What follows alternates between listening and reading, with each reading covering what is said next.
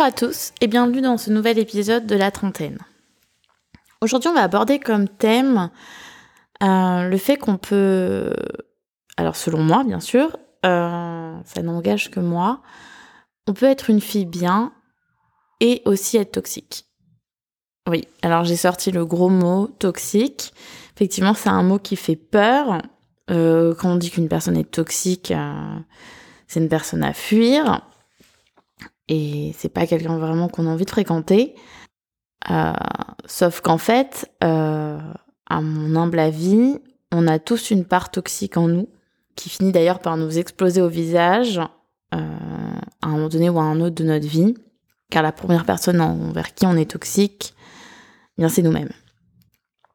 Alors bien sûr, je parle pas du tout de cas d'abus, de violence, ou, de, manipulation. Euh, on est, enfin, je ne me permettrai pas du tout d'aller sur ce terrain-là. Euh, je parle vraiment de, ce côté où, euh, d'où la référence à Harley Quinn, on a beau être entre guillemets normal et quelqu'un de bien, après la définition d'une personne bien, elle varie selon tout à chacun, et avoir une personne complètement ravagée aussi, enfin un côté de notre personnalité complètement ravagé. Et c'est pas pour autant en fait qu'on est quelqu'un de mauvais et qu'on est capable quelqu'un de bon pour les autres. Et, ce trait de caractère, déjà, il nous cause du tort à nous-mêmes en premier lieu, forcément aux autres aussi, en fonction du trait que c'est sur différents points. Mais euh, en fait, on peut s'en débarrasser. Et c'est pas euh, une honte. Pour être un peu plus clair, euh, on va revenir à un exemple concret parce que bah, moi, c'est mon esprit un petit peu euh, concret, carré. C'est plus facile quand j'ai du réel. Moi, je me considère euh, comme une fille bien, comme une fille très bien même, sans vouloir trop en faire. Hein. j'ai beaucoup d'atouts et de qualités. J'ai aussi des défauts, bien entendu, pas beaucoup, mais quelques-uns. et ma toxicité à moi, c'était réellement euh, une dépendance affective ou une peur de l'abandon, vous appelez ça comme vous voulez. Et autant vous dire, j'en avais absolument pas conscience. Euh, alors que maintenant, avec le recul, avec plusieurs mois qui ont passé, tout le travail que j'ai effectué, qui fait que, en toute euh, honnêteté et sans vouloir me la jouer, enfin me la raconter, c'est vraiment quelque chose que je n'ai plus du tout dans, dans mon ADN, on va dire. Euh, je me rends compte en fait qu'il y a des moments, mais ça hurlait la dépendance affective et que je n'étais pas, je ne le voyais pas. Alors que vraiment tout me le disait, me le criait. Donc on va partir sur une histoire pratique. Euh, mettez-vous un petit peu en situation. Hiver 2022, on est à la montagne. Je suis donc avec mon dernier copain. Euh, me demandez pas la soirée, euh, j'en sais, plus exactement. Bref, on se finit par se prendre le chou en rentrant. Euh, peu importe le pourquoi du comment, peu importe ce qu'il dit ou ce qu'il dit pas. Euh, Rappelez-vous, deux non communicants qui du coup ne communiquent pas ensemble, bah, moins par moins, ça fait pas toujours plus. Euh, bon, ils communiquent mal, je communique mal aussi. Bref, on se prend le chou, on va se coucher comme ça. Mauvaise idée, me direz-vous Oui, effectivement. Et euh, moi, j'ai du coup eu, pris, eu, toute la nuit pour ne pas dormir et euh, me monter le bourrichon toute seule. Comme je disais, c'était mon ego lens euh, qui pédalait très très très très vite dans ma tête à ce moment-là et qui a commencé à faire une généralité de tout. J'ai commencé à me dire que cette relation, j'étais pas aimée, euh, qu'il en avait un à cirer de moi. Euh, bref. Voilà globalement ce qui s'est passé dans ma tête. C'est un condensé raccourci. Hein. Et lui, pendant ce temps, dormait tranquillement. Quelle honte, vraiment. Euh, comment faisait-il pour dormir? C'était bien la preuve qu'il en avait rien à faire. Voilà, je dis bien ça avec une ironie certaine, hein, parce que pas du tout. C'était souvent pas la preuve de quoi que ce soit, mais ça, il faut du recul pour s'en rendre compte, ce qui n'était pas le cas sur le moment. Bref, euh, on se réveille le matin. Ben moi, du coup, je suis encore plus énervée et mal que ce que j'étais au moment d'aller me coucher, parce que ça fait toute la nuit que je pense à ça. Rajouter à ça la carence de, sommeil, donc euh, forcément, ça aide pas. Lui, bah, la nuit porte conseil, euh, donc il est plus frais que moi. Et là, euh, j'essaye de me lever et euh, tête qui tourne, malaise.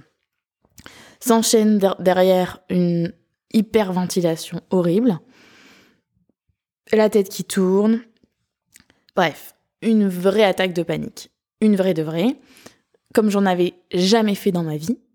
Euh, jamais, donc il a fallu quand même avoir euh, presque 30 ans pour la faire, la première d'une vie.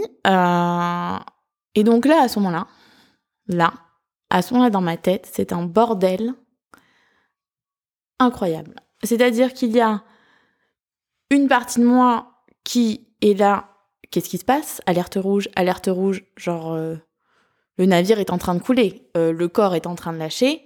C'est la panique, c'est la catastrophe, qu'est-ce qu'on va faire?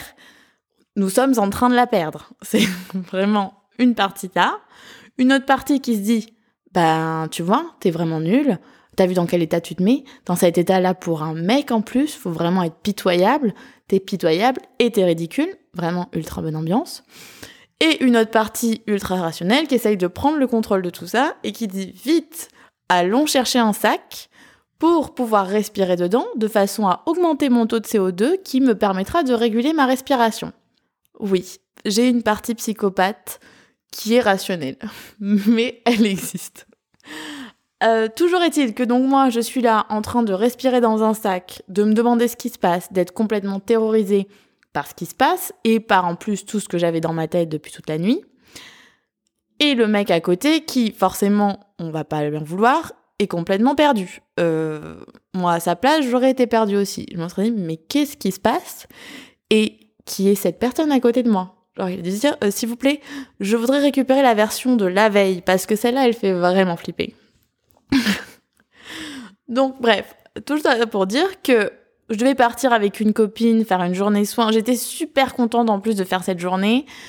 Euh, impossible de sortir. Il finit par l'appeler, c'est elle qui me sort de la salle de bain on s'en va.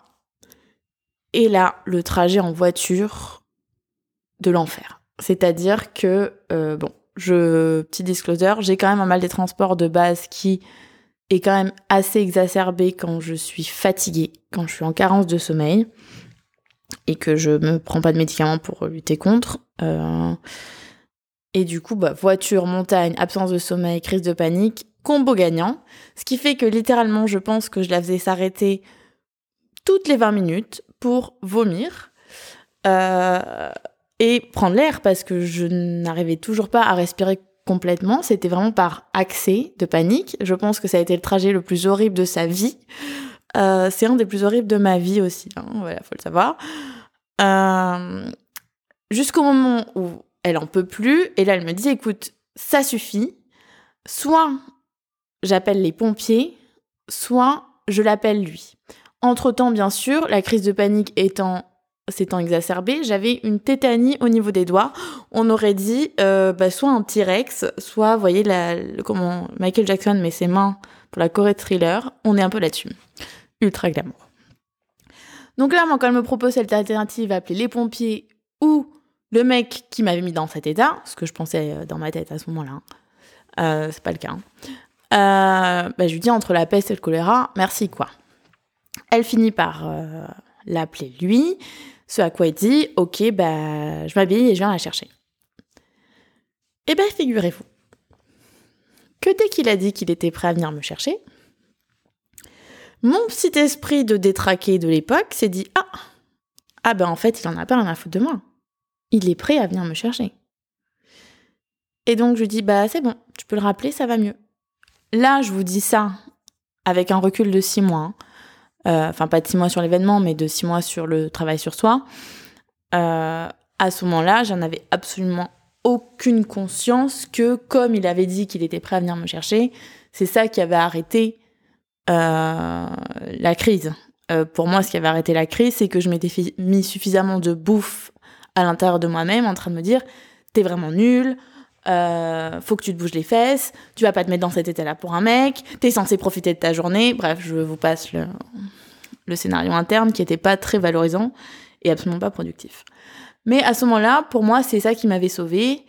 Euh, donc je m'étais sauvée en plus. Vraiment, ça, c'était pas du tout parce que j'étais complètement ravagée. Quand j'ai pris conscience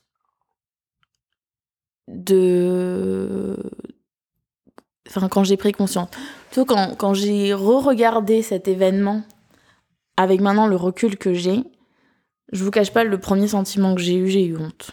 J'ai vraiment eu énormément honte.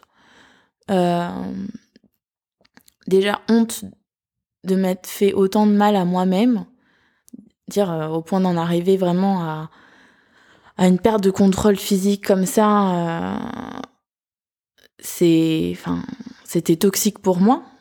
Euh, c'est la première personne que je blessais. Et j'ai eu honte aussi pour lui parce que bah, je l'ai aussi blessé à ce moment-là. Honte vis-à-vis de ma pote qui a quand même passé une journée de merde. Mais euh, surtout vis-à-vis de moi euh, et de lui. Et alors que me blesser moi-même et le blesser lui, c'est bien les dernières choses que j'ai envie de faire sur cette planète. Donc, donc j'ai d'abord eu honte. Euh, il m'a fallu un peu de temps euh, pour dépasser en fait cette honte et me dire bah tu savais pas en fait tu t'avais pas conscience de tout ça et et ton intention elle était pas mauvaise alors après, ça n'excuse rien. Effectivement, si on en a honte et qu'on se dit, bah voilà, bah c'est pas de ma faute, euh, euh, je sais pas. Bon, à partir du moment où on prend conscience, on peut plus mettre un, un pansement dessus. Enfin, je pas, c'est si on met un pansement sur une plaie, c'est pas comme ça qu'on va, qui saigne, c'est pas comme ça qu'on va arrêter le saignement. Effectivement, je me suis dit, bah voilà, t'en as honte parce que aussi aujourd'hui, bah ça n'arriverait plus en fait.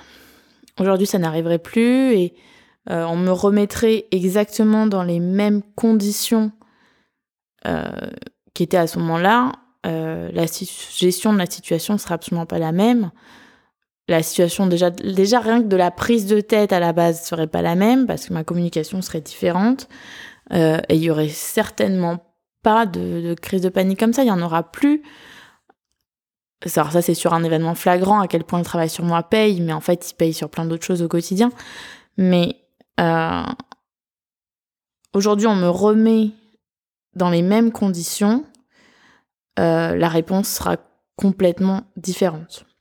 Ce que je veux dire aussi, c'est que c'est pas cette relation qui m'a rendue comme ça. Je pense vraiment que ça, pour le coup, on va pas lui faire porter le chapeau. C'est moi toute seule. Euh, effectivement, c'est les circonstances qui ont mené à ce que ça soit révélé à ce que ce côté toxique que j'avais en moi bah, soit mis en avant et que bah, les situations, les relations que j'avais avant, c'était pas non plus les mêmes circonstances, donc euh, elles sont toutes différentes. Euh, et finalement, merci parce que c'était vraiment un... Bah, en fait, ça m'a permis d'en prendre conscience et de travailler dessus. Et ce qui fait qu'aujourd'hui, je suis à un niveau de paix dans ma tête euh, qui est quand même assez exceptionnel, que j'ai jamais eu jusqu'à présent, je pense, de toute ma vie. Et, euh, et je serais jamais arrivée là sans prendre conscience de cette énorme toxicité que j'avais en moi pour la, pour la dégager, tout simplement. Il a fallu que je fasse la paix un petit peu avec moi-même quand même. Euh, je que je me pardonne un peu de moi, m'être fait du mal, moi m'être mis dans une situation de détresse. Quand je dis moi, c'est les pensées qu'on a dans la tête. Hein, euh. Et c'est sûr que pour un vis-à-vis d'un événement comme ça, je lui dois aussi des excuses à lui euh, pour pour l'avoir probablement mis dans une détresse aussi de je ne comprends pas ce qui se passe. Effectivement, j'aurais pas compris non plus. Je dis pas non plus que j'ai 100% des torts parce que je vois les gens venir direct. Oui, donc tu dis qu'en fait tout est de ta faute. Non, non, pas du tout. Euh, moi, j'avais ce côté-là toxique. Lui en a deux, en a un autre. Euh, chacun de mes potes en a des, on a tous des différents. Ça se traduit différemment dans des sphères différentes de nos vies en fonction des, des, des toxicités qu'on a. Euh, mais voilà, ce que je veux vraiment dire, c'est que, en fait, on a tous une part toxique en nous. La première personne qu'on blesse dans cette histoire, c'est vraiment nous-mêmes. Et que si vous en prenez conscience, regardez votre regardez en fait les moments où vous avez le plus mal, qu'est-ce qui vous pousse à cette douleur-là? Et vous verrez souvent que c'est un comportement complètement irrationnel euh, qu'on ne maîtrise pas. Et c'est là qu'on se rend compte en fait que nous, c'est nous-mêmes en fait qui nous blessons le plus. Et c'est le premier pas pour reprendre le pouvoir. Euh, si je peux vous donner un conseil, ça serait celui-là. Donc n'ayez pas honte, acceptez vos parts d'ombre et tout simplement en fait pour euh, bah, les éliminer. Alors euh, on sera jamais, bien sûr que j'ai encore des défauts et, et je suis pas parfaite loin de là, mais celle, ce défaut-là, cette dépendance-là qui était énorme au point de se dans cet état-là, c'est du passé. Et ça, je peux vous dire que c'est ultra gratifiant et je suis beaucoup plus sereine vis-à-vis du futur euh, en sachant ça. Je vous embrasse et surtout, vous n'êtes pas seul.